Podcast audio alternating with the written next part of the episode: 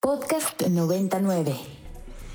Bienvenidos a Tengo otros datos, bienvenidos a Ibero 90.9. Es la una de la tarde eh, con un minuto y ya es lunes, lunes 26 de junio del 2023. No pasa nada, si estamos juntos todo va mejor. En caso de que esta sea la primera vez que sintonizan esta frecuencia modulada a esta hora, les cuento que yo soy Rox Aguilar y que les voy a estar acompañando los siguientes 30 minutos. Hoy para platicar de un tema que ya les adelantaba la semana pasada, el eh, viernes, con esto de que el, el 31 de julio de este año terminaría Mm, las investigaciones o la presencia más bien del GIEI, este grupo de expertos independientes que se ha dedicado desde el 2015 a investigar el caso Ayotzinapa. Esto luego de las denuncias por, eh, o más bien al ejército, por obstruir las eh, investigaciones. Y con eso es que vamos a abrir el día de hoy y es que ya está en la línea nuestra invitada, así es que vámonos con este tema. Hoy, hoy, hoy.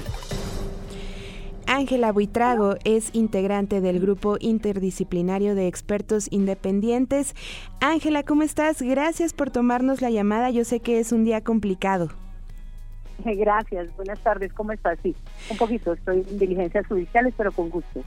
muchas gracias, te saluda Rox Aguilar. Pues eso, Ángela, la semana pasada la cerramos un poco indignados y también em, eh, con mucha, con mucha pues esperanza de que estas denuncias eh, cambien de alguna forma durante este mes y cachito que nos quedan, pero eh, se va el GIEI de México, terminan las investigaciones por el caso Ayutzinapa?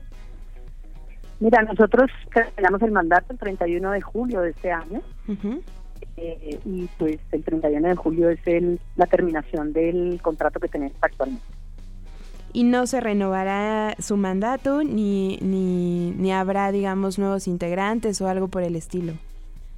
No, por ahora eh, termina el 31 de julio y ya eh, es la fecha que tenemos incluso para presentar informe en, la, en, los días siguientes. De acuerdo, Ángela. Entonces, el 31, recuerda, refrescame la memoria, será el sexto informe que presenten ante los padres, o más bien a los padres de los 43, o por supuesto al resto de los mexicanos. Sí, es el sexto informe, aunque teníamos uno que sería técnicamente un intermedio que fue cuando ocurrió pandemia y que constituía una valoración y evaluación del caso cuando regresamos como GIES. Este de todos modos se denomina sexto informe y va a ser el sexto informe. De acuerdo, Ángela.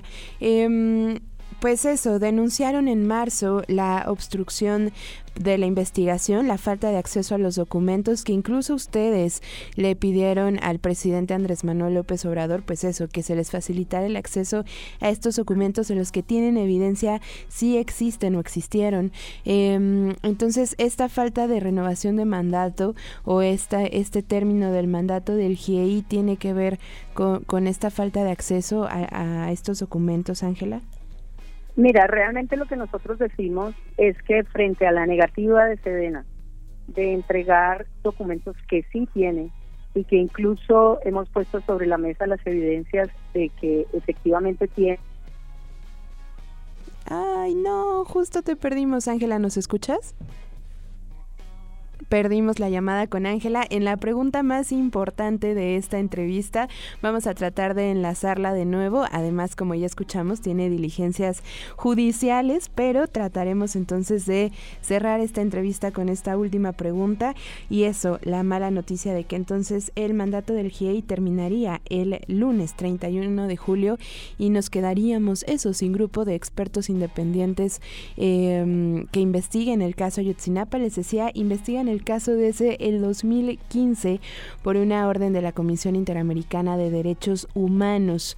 Eh, como ya platicábamos con Ángela, eh, fue en marzo, durante la presentación del quinto informe, que ellos denunciaron el, eh, la falta de cooperación del ejército de ciertos documentos en los que el GIEI tiene evidencia, existen o existieron en algún momento, que ayudaría a culminar el caso Ayotzinapa y se les ha negado este acceso. El ejército argumenta que eh, nunca han existido estos documentos y como le decía Ángela, el grupo le pidió apoyo al... Em, al presidente para que casi que diera la orden para que em, eso, esto, disculpen, es que estoy tratando de mandarle el mensaje a Ángela, para que facilitara el acceso a los documentos. No ha ocurrido así, también recordemos que es Alejandro Encinas y también el presidente Andrés Manuel López Obrador quienes se comprometieron a eh, llegar al fondo de este caso y no ha ocurrido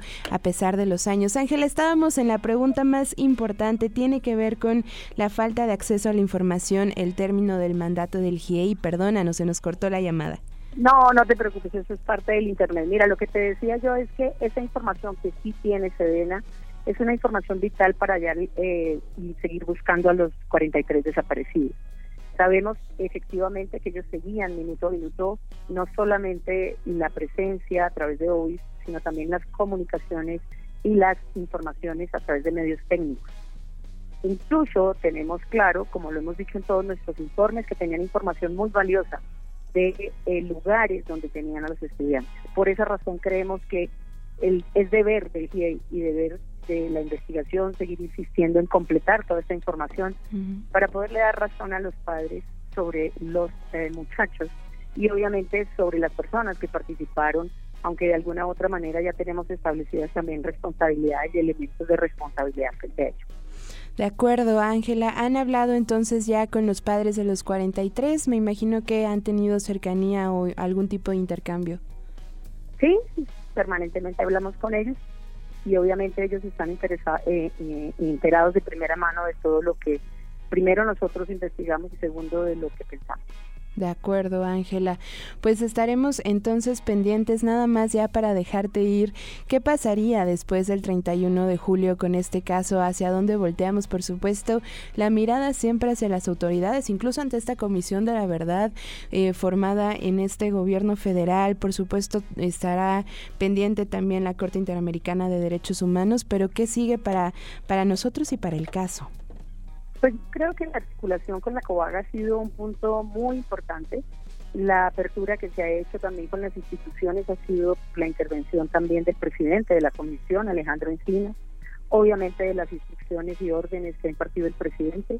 Y sobre esos supuestos yo creo que eh, se debe seguir investigando a profundidad, exhaustividad y desde el punto de vista con toda la transparencia, pero sobre todo con toda la intención de dar con el paradero de los estudiantes, que es lo primordial, y la responsabilidad de los partícipes.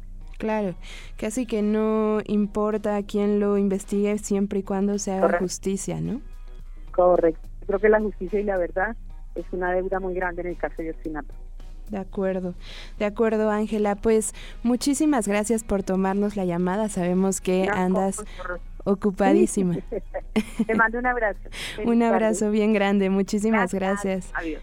Ángela Buitrago es integrante del grupo interdisciplinario de expertos independientes que, como ya escucharon, termina su mandato el 31 de julio y pues no queda más que seguir exigiendo que se entreguen estos documentos a la Comisión de la Verdad, Alejandro Encinas, a la Comisión de Derechos Humanos, a la Corte Interamericana de Derechos Humanos, a quien sea que nos ayude a llegar a justicia después de nueve años casi de la desaparición de los 43 estudiantes de Ayotzinapa. Recuerden que si quieren recuperar esta pequeña conversación que tuvimos con Ángela Buitrago o cualquier otra entrevista en Tengo Otros Datos, lo pueden hacer en arroba ibero 909 FM usando eh, el hashtag Tengo Otros Datos. Ahí encontrarán que tenemos nuestros podcasts eh, en línea en su servicio de podcast favorito y eh, que también tenemos YouTube, que también tenemos Facebook, que también tenemos Instagram y que por allá también se pueden enterar de todo el contenido que tenemos bajo demanda o en podcast o como usted le diga. En fin, ustedes y yo podemos seguir en contacto a través del arroba roxaguilar-bajo usando como ya les dije el hashtag tengo otros datos. El teléfono 55 529 25 99. Ahí nos pueden mandar un WhatsApp, ahí nos pueden mandar memes, nos pueden mandar stickers. Para más contenidos como este, descarga nuestra aplicación disponible para Android y iOS o visita ibero909.fm.